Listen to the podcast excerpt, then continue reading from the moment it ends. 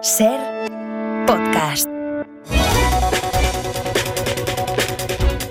Tras sus últimas declaraciones sobre la conquista de América y Hitler, Nacho Cano obtiene el máster en Historia de España por la Rey Juan Carlos. El músico recibirá también una subvención para investigar por qué no hay marcha en Nueva York.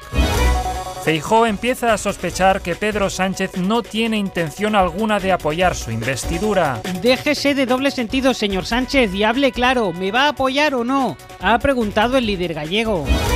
Mataré a una persona inocente que tú no conocerás por cada año que pase sin que me des un nieto, le dice una mujer a su hija. Tic, tac, tic, tac, ha dicho la mujer mirando a su hija directamente a los ojos.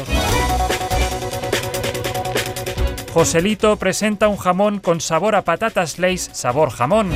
Una camarera con 20 años de experiencia está a punto de rendirse y dejará de decir que es directora de cine. Coincide con su jefe en un atasco y este baja la ventanilla para recordarle que está llegando tarde al trabajo. Un gato se niega a dar explicaciones pero anuncia que a partir de ahora será él quien deje dinero cuando alguien pierda un diente castiga a su hijo a dirigir el diario El Mundo durante cinco años.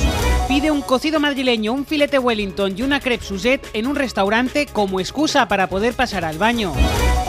La Comunidad de Madrid manda una alerta a todos los móviles avisando de la presencia de un ex.